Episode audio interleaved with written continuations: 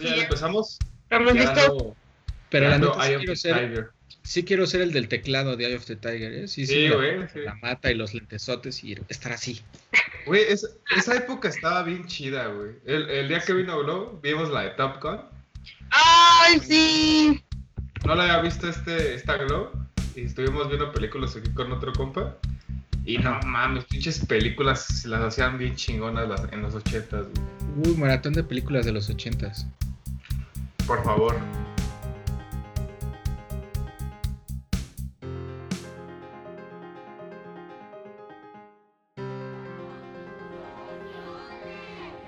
¿Qué onda amigos? ¿Cómo están? Bienvenidos otra vez a su podcast favorito y que no se despegue los viernes, Enchiladas de Bobs. Este es el episodio número 17. Y pues ahorita no tenemos invitados, pero pues tenemos a unos invitados muy especiales, bueno, los de siempre, ¿no? A, Bruno. ¿Qué onda, Bruno? ¿Cómo andas? Hola, hola. Aquí sobreviviendo a octubre y ustedes. Qué milagroso, ¿eh? Qué milagroso después de tres semanas. Sí, es que pegó duro. Es antes del 6 de diciembre. Sí. Y también tenemos aquí a Gloria Palma alias Glodrilo. ¿Qué onda, ¿Cómo andas? Uh, aplausos. Ah, gracias. este, pues yo estoy muy bien, la verdad que muy contenta, sobre todo porque mi mamá anda por acá, me vino a visitar, entonces está haciendo sopes y sé que después del después del podcast, uy, chilpáchale. Y entonces después del podcast a vivir, a vivir con alegría. muy bien, la verdad que muy contenta de estar aquí como siempre con ustedes y pues vamos a darle. Ustedes no, no saben, no han visto, pero este Glow se acaba de hacer un corte y dice que es de Dora la Exploradora. ah, sí, luego, luego subimos una, una foto de mi nuevo look de Dora la Exploradora. Luego hay que, hay que subir videos. Este, y pues también los acompaña su servilleta, este Richard. Y pues este, muchas gracias por esperarnos amigos. Estas tres semanas la verdad es que han sido, y me consta, han sido de mucho trabajo. Eh, para, para, todos, pero les traemos este, pues un episodio que, que, espero les guste de la experiencia que hemos tenido estas tres semanas. Y pues tenemos varios temas. Eh, tenemos las, los releases que ha hecho HashiCorp. También Bruno nos va a contar acerca de ITIL, eh, porque se acaba de certificar en, eso, en esa parte. Y también Globo nos va a platicar acerca de la migración del Kubernetes, porque acaba también de salir una versión nueva y cómo le ha ido con eso. Entonces, pues, ¿cómo ven si comenzamos con lo de ITIL? ¿Cómo ves, Bruno? Nos compartes tu experiencia y pues ahí te vamos arrojando ideas. Sí, claro que sí. Este, pues vámonos directo al tema. Tuve la facilidad de certificarme en ITIL. Eh, nos pusimos de acuerdo varios miembros de mi trabajo, de mi equipo, eh, y solicitamos a la empresa que nos ayudara, nos ayudó con la mayoría, la verdad, de, del dinero para la certificación, con la, por supuesto, eh, consideración que si no pasábamos nos lo cobraban todo, y se me hace muy decente de, parte de la empresa. Este, y previamente me había certificado en Scrum como, como Scrum Master. Eh, hice ahorita ITIL Foundations, y pues justo le estaba platicando a, ustedes dos, Richie, Richard y, Glow, eh, pero creo que esto vale la pena que lo compartamos. Y siendo muy honesto, este es mi punto de vista. Eh, voy a mentar eh, madres, voy a decir mi punto de vista enchiladas. Este, yo soy un, fulano más. en tu humilde opinión. En mi humilde opinión, y Til no me gustó. Entiendo por qué existe, entiendo lo que es.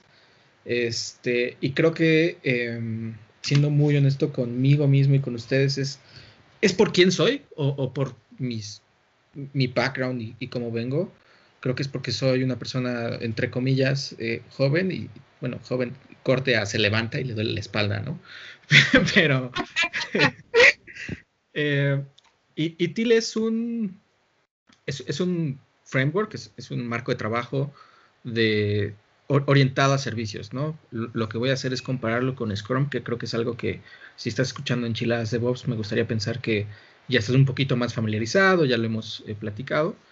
Eh, ITIL lo que hace es englobar o, intenta hacer e, es englobar toda la entrega de un servicio eh, comparado con Scrum, que es una metodología para proyectos, ¿no?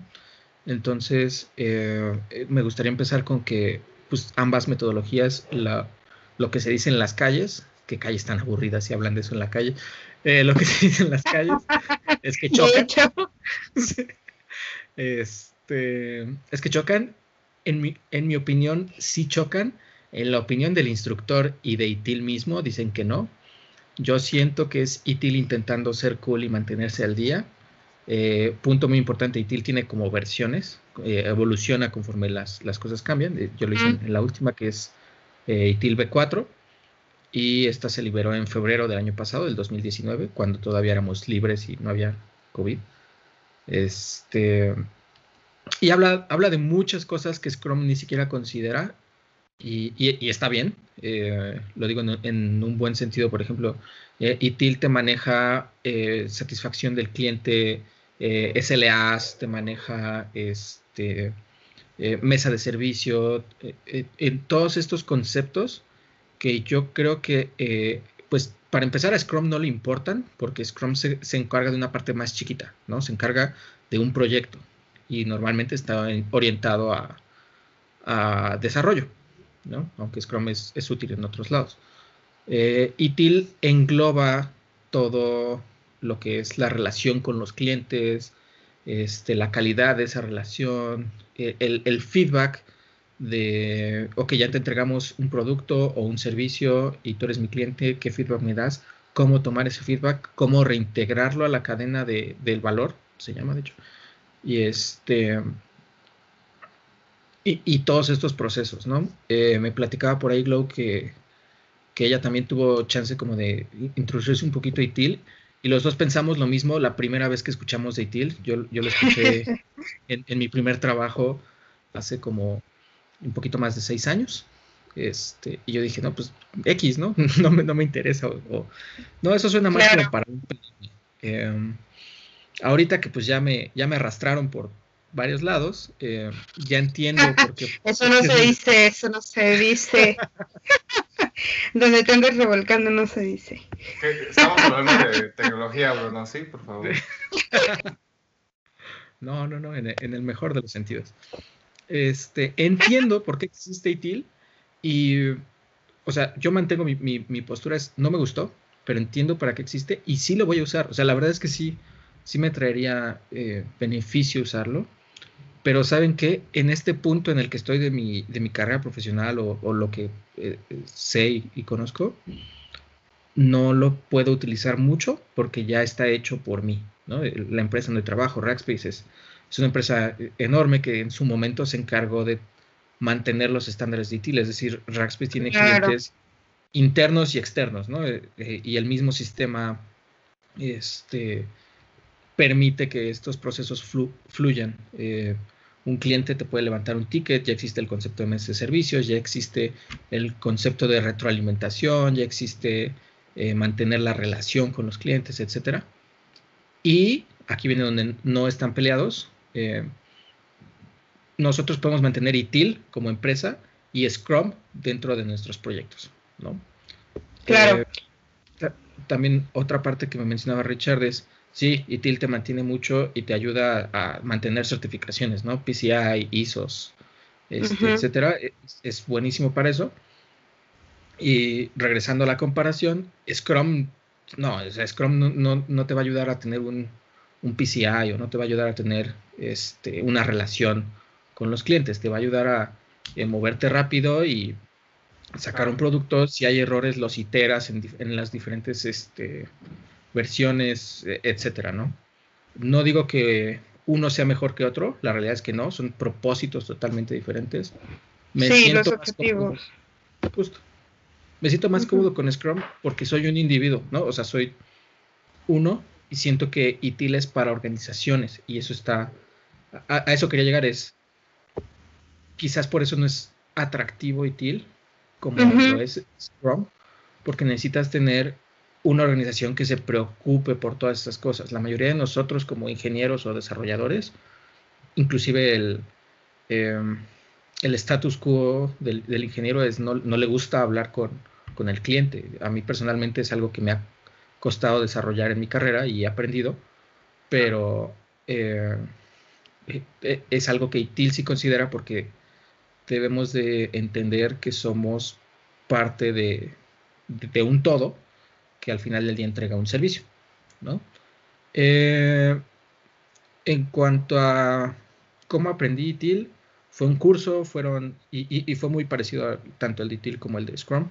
Fue un curso online porque COVID, este, con sesiones, presentaciones, etcétera, nos dejaban tarea, bla, bla, bla. Eh, creo que si pudiera eh, resumirlo todo, es ITIL, es para clientes eh, externos y, que quieres cuidar con esa relación. Scrum es proyectos y clientes internos, ¿no? Claro. Ah, si tuviera. Sí recomiendo que, lo estudien, que le echen un ojo. La certificación, si no se van a orientar a, este tipo de cosas o, o eh, entregas de servicios, si no tienen una empresa, no creo que les sea tan, tan necesaria. Eh, siempre voy a recomendar que estudien y que conozcan más, siempre es, siempre es eh, muy, muy bueno para, para todos. Eh, yo les recomendaría echenle un ojo, la mayoría del material de ambos están en línea, este, ya sea de forma legal o ilegal. Eh, no les recomendamos lo ilegal, guiño, guiño.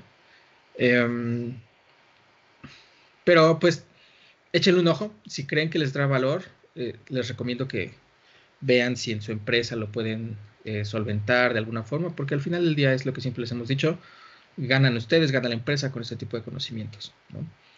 Claro. Eh, lo, que, lo que quiero entender un poco, este, yo que comentábamos fuera del, del aire, eh, no, no entiendo, sé que hay ITIL, sé más o menos que, de qué se trata, pero no me he metido tanto.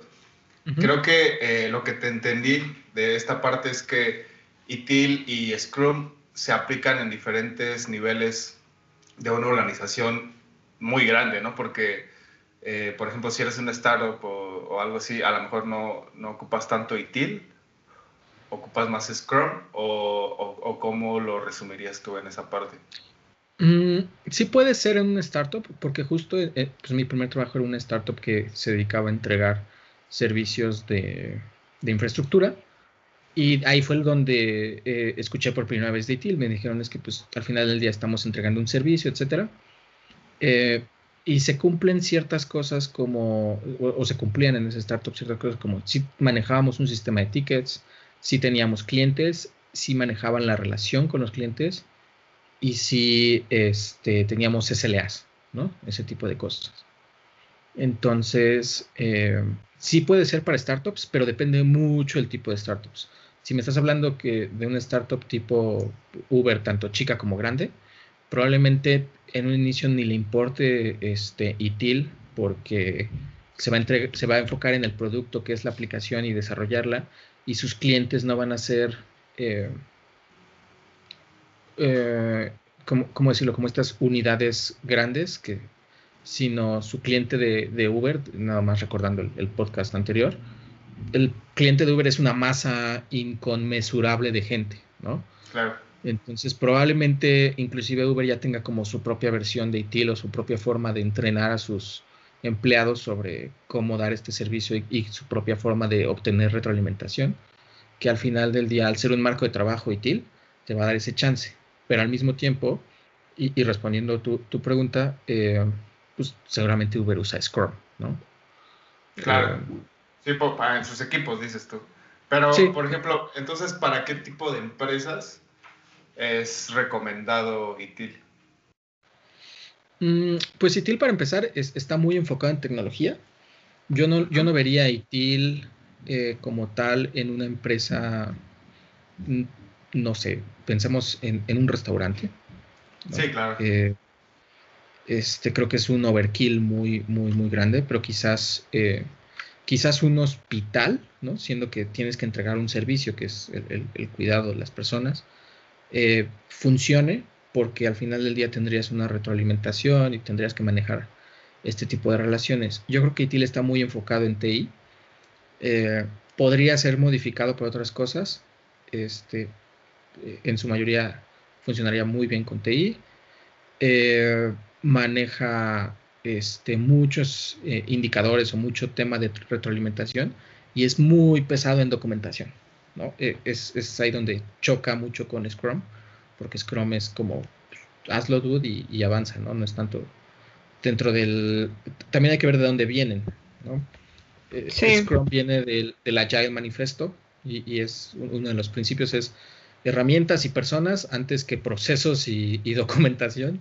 Este, bueno, y, y, TIL es todo lo contrario. TIL viene de, Reino Unido, que suele ser eh, un, eh, pues es un, un lugar de muchos procesos. La gente piensa de una forma quizás muy eh, cuadrada por, de, porque son de cierta forma, etcétera, etcétera que es bueno para muchísimas cosas, ¿no? Son un, gran lugar, porque ya no sé si son una población o no sé qué sean, eh, pero eh, pues de pronto hay que ver cómo son las cosas, ¿no? ITIL, ¿saben cómo lo vería? Como ITIL si fuera una forma de gobierno y Scrum una forma de hacer las cosas. Claro.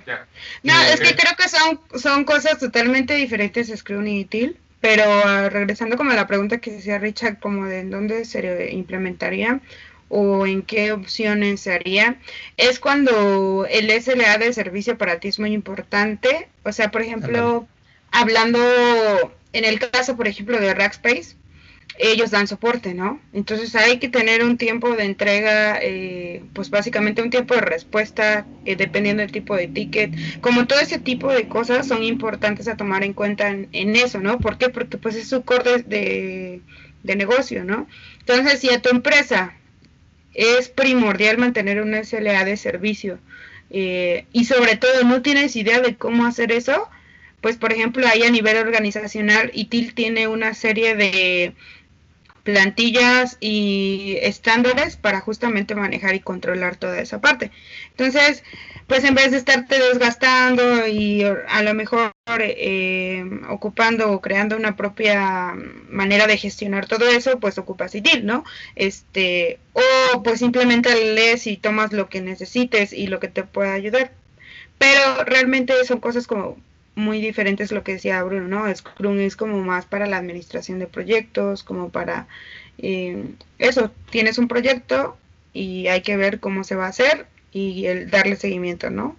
Y TIL es más como para el tema organizacional, estándares este, de servicio, eh, gestiones, diseño, todo eso en relación a la estructura organizacional.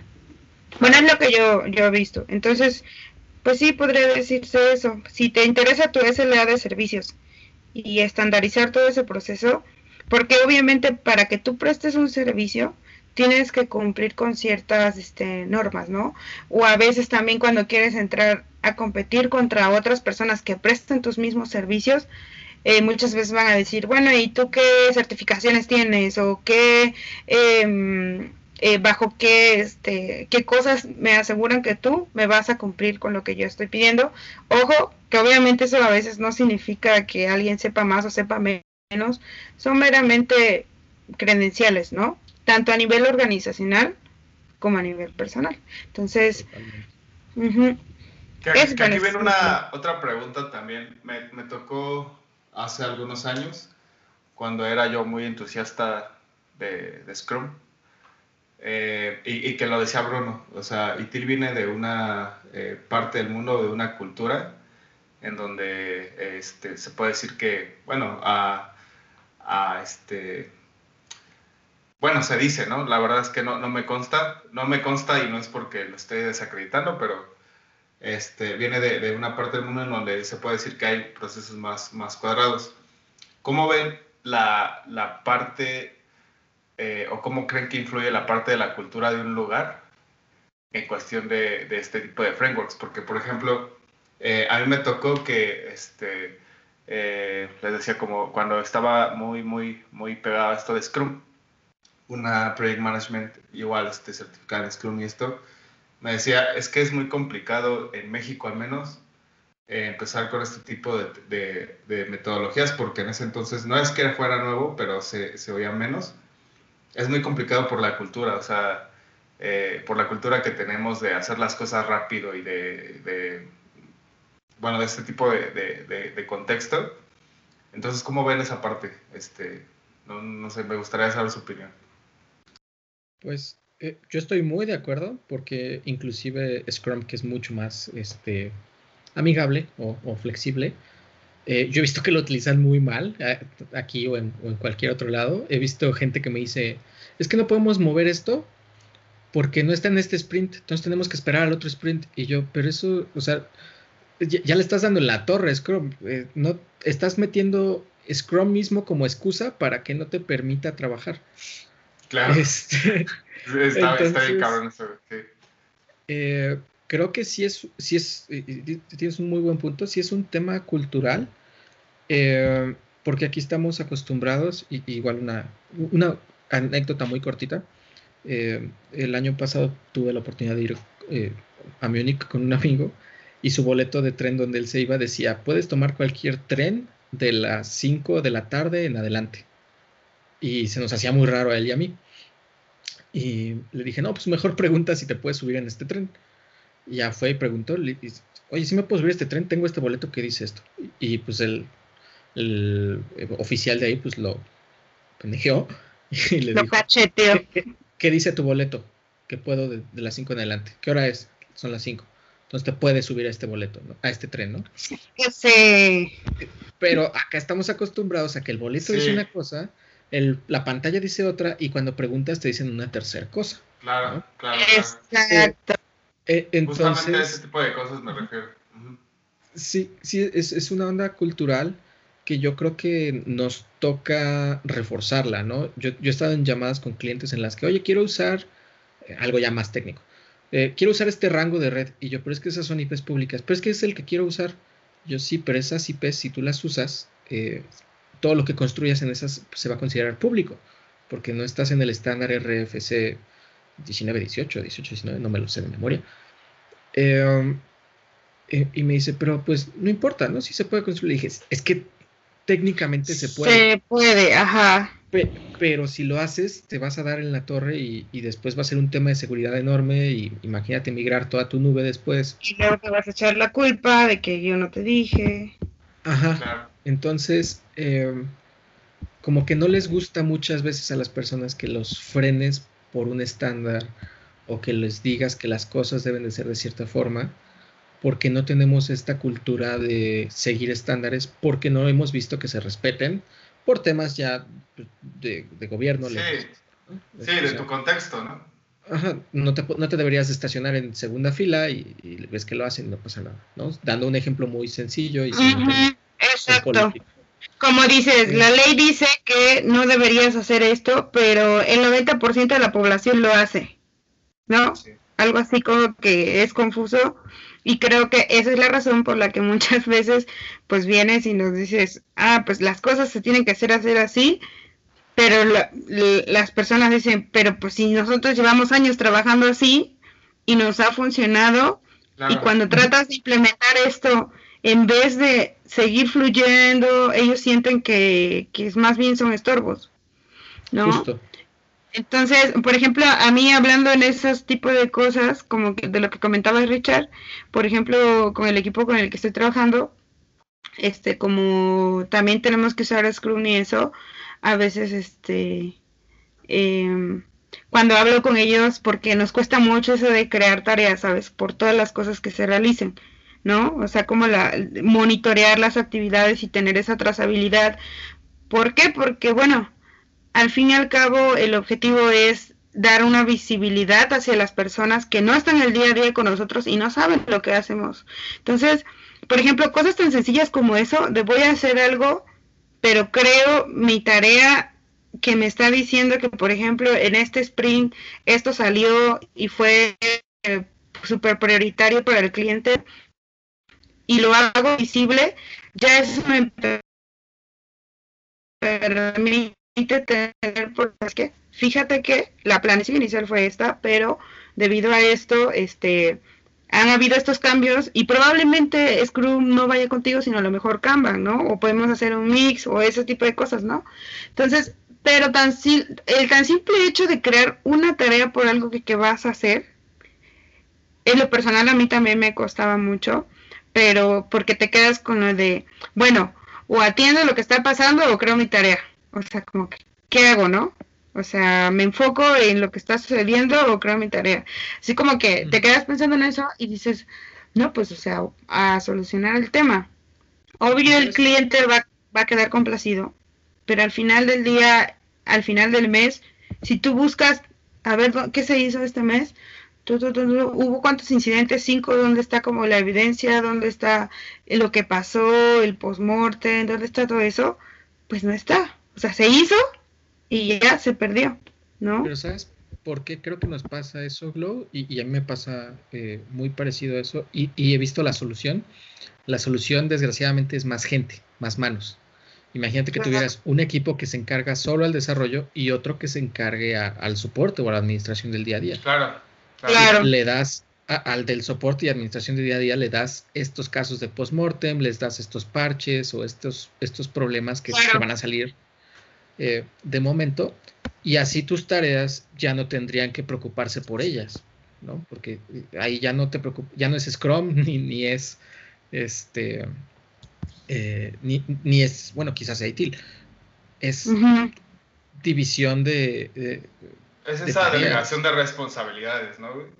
Porque este tipo de, metodologías, lo, lo, que he visto es que sí tienen como ciertos roles y ciertas responsabilidades que tiene cada rol. Pero, por ejemplo, a mí me tocó, no digo que sean todos casos, pero en mi experiencia, eh, eras el líder de un equipo de desarrollo y tú tenías que levantar requerimientos, estimarlos, este, poner descripciones, hablar con el cliente, este, eh, desarrollar este, ver que todos estuvieran haciendo lo correcto, este, asesorar a tu equipo y así. Y al final, pues dices, pues es que no puedo hacer nada. Y creo que más bien es, es esta parte de delegación de responsabilidades, porque aunque me pusieran una PM, un Project Management, pues no hacía lo que tenía que hacer, ¿no? Este, como que se malentendía ahí. Entonces sí creo que, que, que, que culturalmente es un... Culturalmente lo podemos ver como un, como un estorbo, pero aquí lo, interesante y que a mí me está tocando ahorita es poder trabajar con, equipos de otros países y ver cómo trabajan, como que te, como que te, abre el panorama. Y eh, lo que comentaba el otro día con, un amigo es, eh, esto sale un poquito, pero sí tiene que ver. Este, me decía, es que eh, México, como tal, la cultura de México, este, eh, está mal por tal cosa, por tal cosa, ¿no? Y yo decía, es que, es que somos un país muy contrastante, pero tenemos cosas buenas y nos faltan cosas, ¿no? Entonces, esta parte de hacer como que todo eh, rápido, lo podemos complementar, creo, también con, con hacerlo eh, un poco más, este, más bien estar abierto, estar abierto a, a, este tipo de frameworks también para con nuestras habilidades y como cosas que tenemos culturalmente muy buenas, complementarlas con, con este tipo de cosas, ¿no? O sea, ah, eh, creo que esa es la solución. Sí.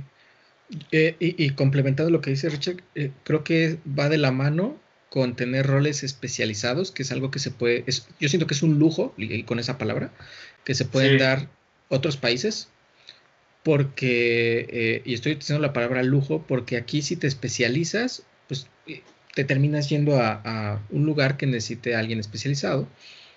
Eh, cuando la realidad es que aquí nos toca hacer muchas cosas porque eh, al inicio así es el país, eh, es, el país, la región, este, en, Latinoamérica yo he visto el mismo caso en, todos lados, este, sí Latinoamérica, todos lados, debemos de cambiar esto, si nos escuchan en otro lado, amigos, de, aprendamos a decir que no lo voy a hacer porque no lo sé. No está mal, porque así hacemos que se contrate un fulano que lo sepa.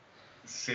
O sea, ¿cuánta gente hay que sabe de base de datos, sabe de redes y sabe y sabe un poco de todo y le sabe mover, pero el momento que es algo especializado, pues no sabemos y ahí nos sentimos mal, pero no, o sea, no estamos mal nosotros, está mal que querramos abarcar todo, no te vuelves especialista en nada y en el momento que algo nos rebasa nos sentimos mal.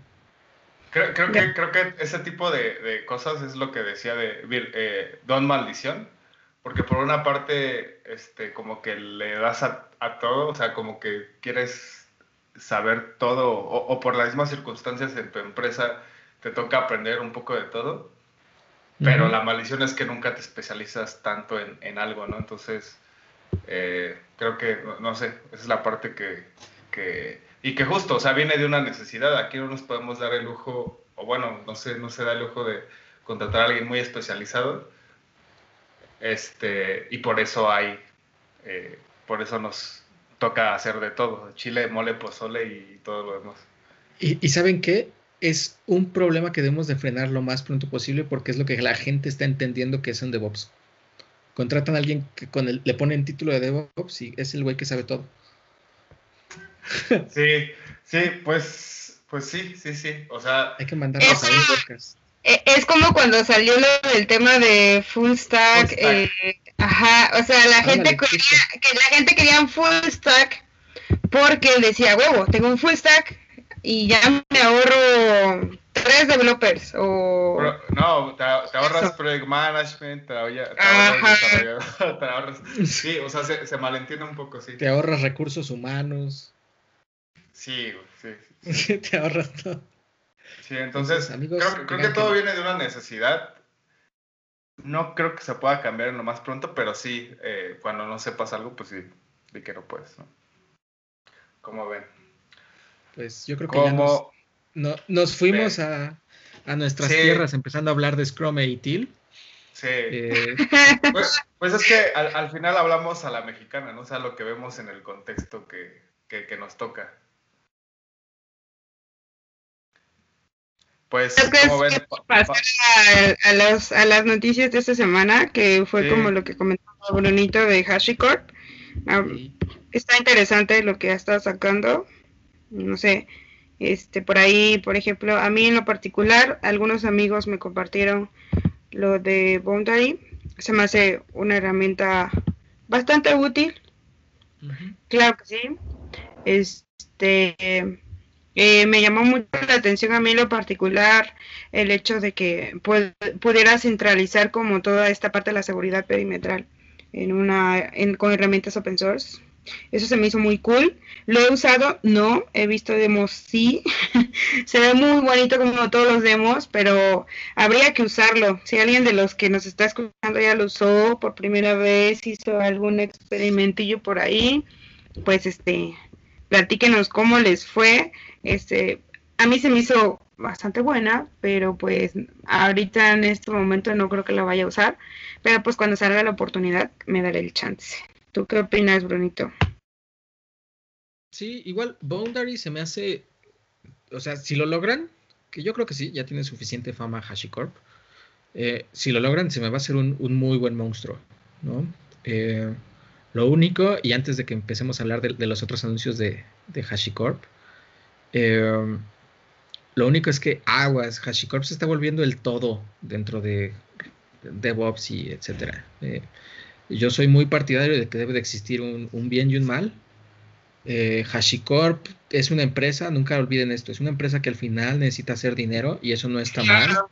Eh, está bien, de hecho, necesita hacer dinero. Le está haciendo también mucho push a tema de HashiCorp Cloud, es, que en esencia es la administración de todos sus servicios. Está chido.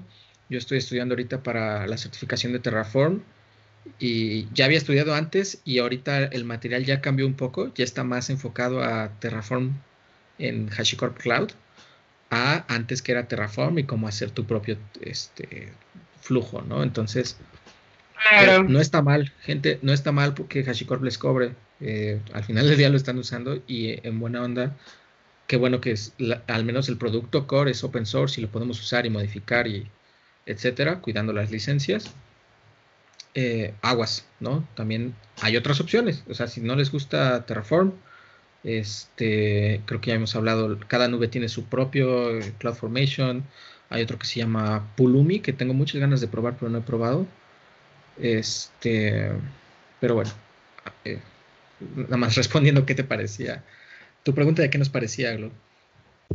No, pues eh, a mí me gusta HashiCorp, eh, me gustan sus productos, o sea, sí me gusta.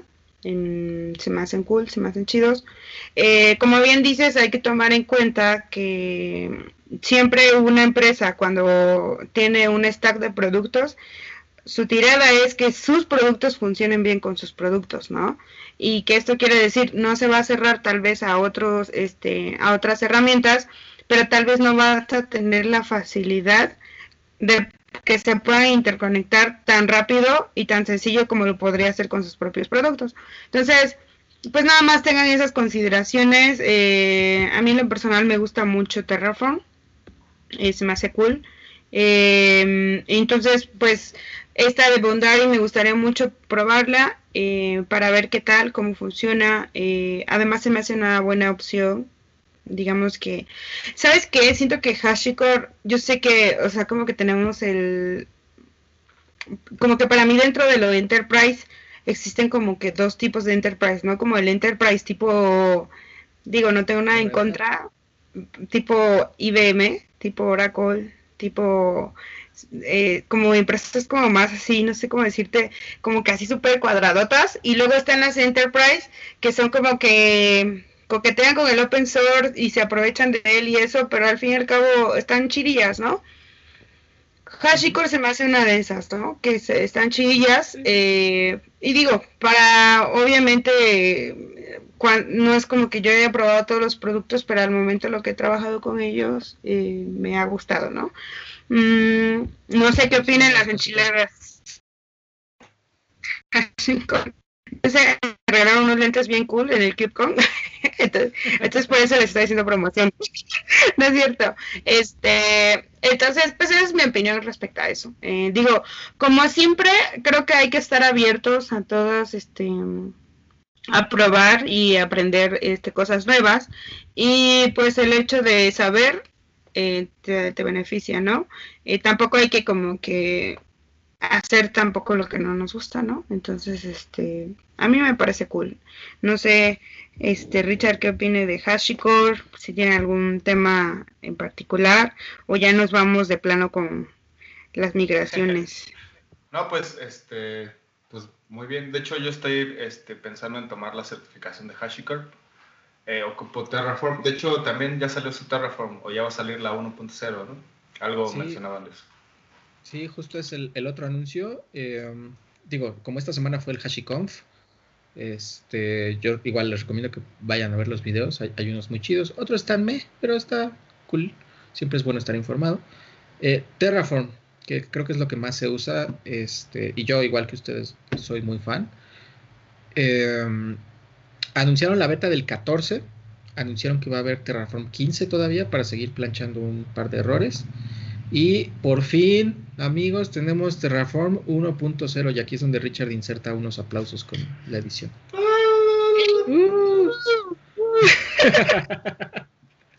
¡Hombre! ¡Qué chingones! Eh, ¿Qué fue? El de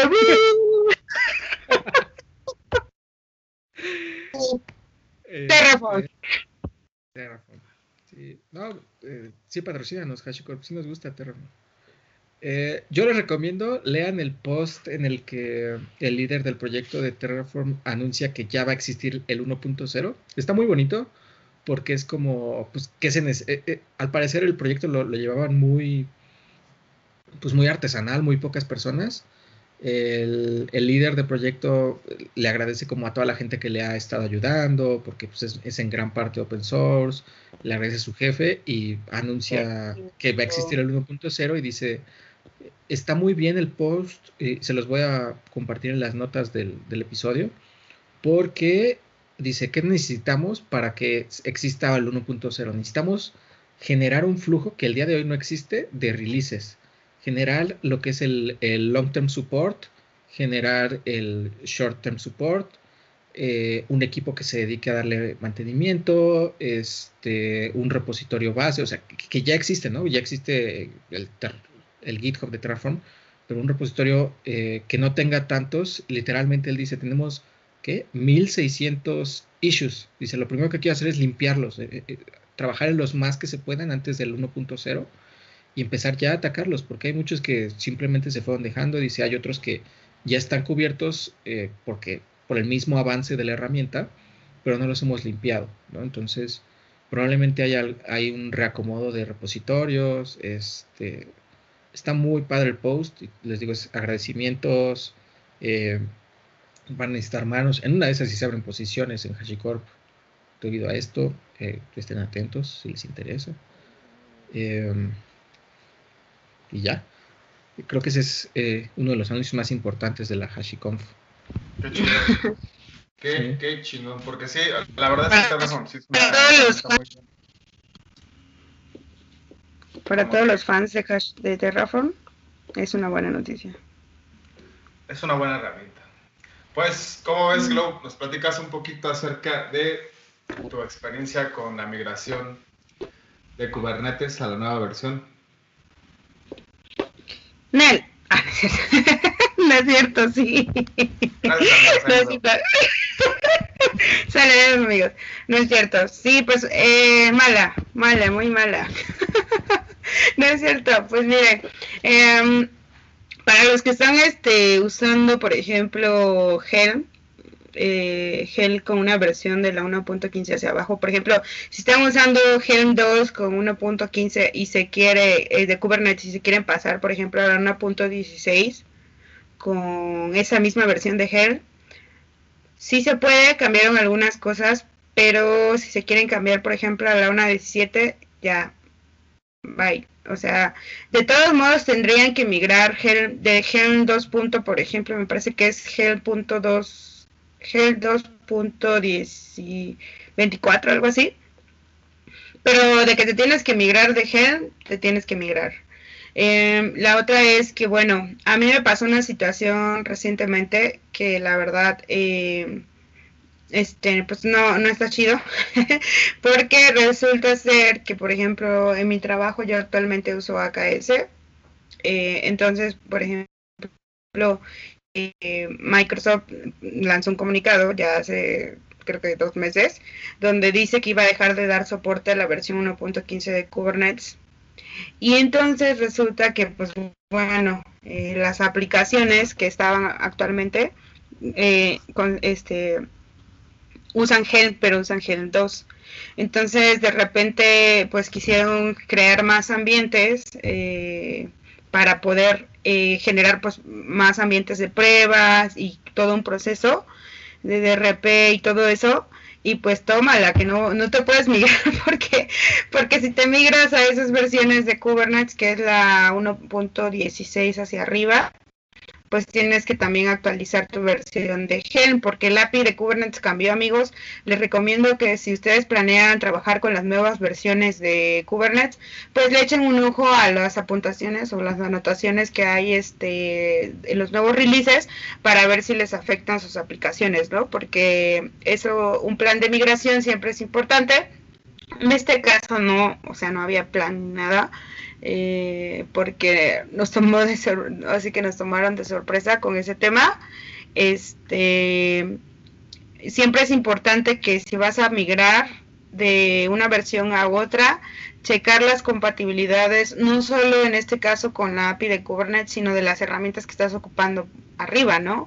Que en este caso, por ejemplo, en la nueva versión de del API de Kubernetes por ejemplo, eh, Ingress ya no trabaja con la misma versión del API, tampoco los deployment y los stateful set.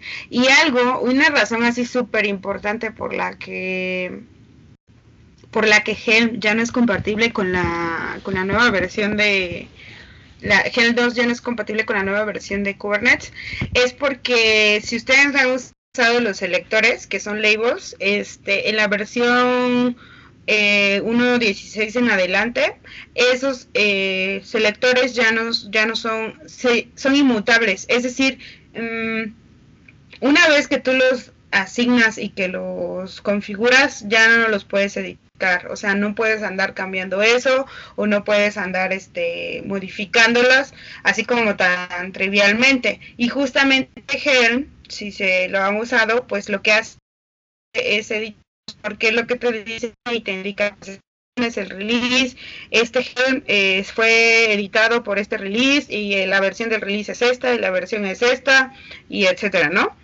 Entonces, eso ya no se puede hacer. Y es una de las razones que si bien es un detallito de esos pequeñititos, así que tú dices, ay, no mames, es un dolor, ¿no? Porque eso significa tener que cambiar los templates, todas las cosas que estás usando, cambiar versiones de APIs, ver si realmente Ingress sigue funcionando. Sobre todo, ¿saben qué? Si ustedes son de las personas que acostumbren a hacer en sus, en sus jams y todo ese tipo de cosas, puede que los parches que hicieron pues ya no funcionen en esta nueva versión. Entonces, yo les recomendaría que pues checaran todos esos temas de compatibilidad antes de migrar y que se hicieran un plan. Digo, en nuestro caso no teníamos como tal un plan porque no era algo que estaba ahora sí que planeado realizar en este punto por temas este más que nada como a veces, como ustedes saben, los temas técnicos no son todo en este, en este negocio, sino también tiene que ver con, con cuánto dinero se, se gana y cuánto dinero se pierde. Entonces, al cliente a veces le importa muy poco si estás actualizado o no, siempre y cuando algo esté funcionando. Y es nuestro deber hacerlo entrar en conciencia, pero también a veces hay puntos críticos en este en este mundo llamado IT. Entonces, eh, ya ahorita ya elaboramos eh, un plan obviamente de migración, de lo que se tiene que hacer, ya se hizo una estimación y eso y se va a realizar. Pero de pronto así, o sea, ya querían que migráramos, que creáramos los nuevos ambientes y todo en dos semanas. Y pues no se puede, amigos, o sea, no se puede. ¿Por qué razón? cuando hagas ese tipo de cosas, toma en cuenta las cosas que sí dependen de ti, pero va a haber cosas que no dependan de ti. O sea, por ejemplo, muchas veces si tú estás encargado solamente de desplegar, de darle mantenimiento a los clusters, de hacer que todo funcione, y el hecho de que tú veas que todo esté arriba, que no haya como este servicios abajo, etcétera, a veces no significa que dentro todo esté funcionando bien. Entonces, eh, como decía Bruno, que es algo muy importante y la verdad que es algo que yo también he aprendido a hacer, que me costaba mucho, es no pienses o no te adjudiques responsabilidades que pues sabes que a lo mejor no vas a poder llevar a cabo, ¿no? En el caso de una migración es muy importante contemplar no solamente la disponibilidad de servicios, sino también toda eh, la parte de QA, o sea, toda la parte de QA testing que se va a encargar de verificar que todo está funcionando exactamente igual y ellos te tienen que ayudar en esa parte, también se tiene que contemplar a los desarrolladores, también se tiene que contemplar la migración de la aplicación en dado que lo requiera. Entonces son varios puntos a tomar en cuenta, no es nada más así de que, a ver, hoy me quiero cambiar de versión y lo voy a hacer. Se puede, yo creo que, que, que con muchos errores lo puedes migrar, pero si estás o quieres tener estabilidad, es mejor que te armes un plancito y te decidas pasar a cualquier versión que tú necesites. Específicamente si se piensa mover del 1.15 al 1.16, chequelo muy bien. Y obviamente la última versión, no, pues también ya está bastante evolucionada. Chequense por ahí también los cambios muy importantes que hubo sobre los stateful sets, los deployments y las labels. Este, y sobre los ingresos. Entonces, chequense eso eh, para que ustedes no se encuentren como con sorpresas. Y algo que les recomiendo bastante es que si dices, pues no, pues yo cómo voy a saber o cómo puedo dimensionar el costo de migración, pues simplemente, o sea, montate en un laboratorio y si no puedes, por ejemplo, echar a andar un jam en menos de una hora, o sea, imagina, multiplícalo por todo lo que tienes que hacer en toda tu aplicación. Por ejemplo, en mi caso, estamos hablando de una aplicación además está un poco eh, mal estructurada respecto a los componentes, es decir, tienen un chart y dentro hay como, no sé, yo más o menos calculo que como 120 charts. Entonces, imagínense cuánto trabajo es eso, ¿no? Entonces, no, yo creo que mejor planearlo, hacer algunas pruebas, dimensionar los costos y entonces ahora sí, ahora sí que digamos que a migrarse con todo gusto, ¿no? Entonces, este, Em, y obviamente si están usando Azure y esta noticia les cayó que ya no hay soporte para 1.15 porque no vieron los correos de Microsoft, entonces les recomiendo que vayan armando su plan y vayan haciendo sus labs. Entonces... Eh, aplica también para AWS, ¿eh? ya el soporte para 15 ya se va a eliminar, creo que están ya eh, el 18 ya está disponible, entonces mígrense y, es práctica en general en Chilas, manténganse, o sea, especialmente si están manejando Kubernetes en una nube que no administran ustedes, avancen. Generen ya un plan de, ciclos de vida porque si no se los va a comer. Sí, se va a cargar el payaso.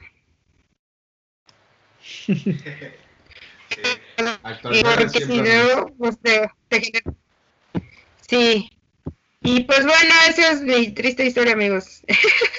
Entonces ahora mm, creo que eso es lo que les podría contar. También que la verdad me siento muy contenta por, por el desempeño del equipo en el que estoy trabajando. Eh, creo que eso es algo como más adicional. Em, primero tal vez, este, yo les quiero compartir algo más de cómo yo soy y de cómo a veces podría llegar a afectar a mi trabajo, ¿no? Como a eso es como más un, compartírselos em, con la intención de que, de que se vean como, por ejemplo, yo aprendí, ¿no? Yo soy una persona sumamente reactiva, es decir, yo no puedo ver que, que por ejemplo, que se está este, cayendo algo y dejarlo ahí abajo e irme y que me valga, ¿no? O yo no puedo ver pasando algo y irme así como desinteresadamente, ¿no? Entonces, eh, justamente hablé con mi jefe y me dijo, bueno, es que tú eres así. Y dije, bueno, entonces, ¿cómo puedo mejorar o qué onda? Me dijo, no, pues es que a lo mejor necesitas como antes de tomar una acción, como así sentarte y decir, a ver, eh, lo que voy a hacer realmente va a solucionar algo y todo lo que implica y etcétera. Y dije, pues yo creo que sí, a lo mejor. Y entonces ahora me tomo un poco la tarea de que antes de ponerme a, entrar o a revisar o eso, este, como que pienso un poquito más las cosas y la neta me ha, me ha ayudado. ¿Sabes para qué, Bruno? En este caso, para quitarme trabajo. para decir, como levantar la mano y decir, pues yo no puedo, ¿no? O sea, siempre, sí, como que, siempre te, como saben que eres tan reactivo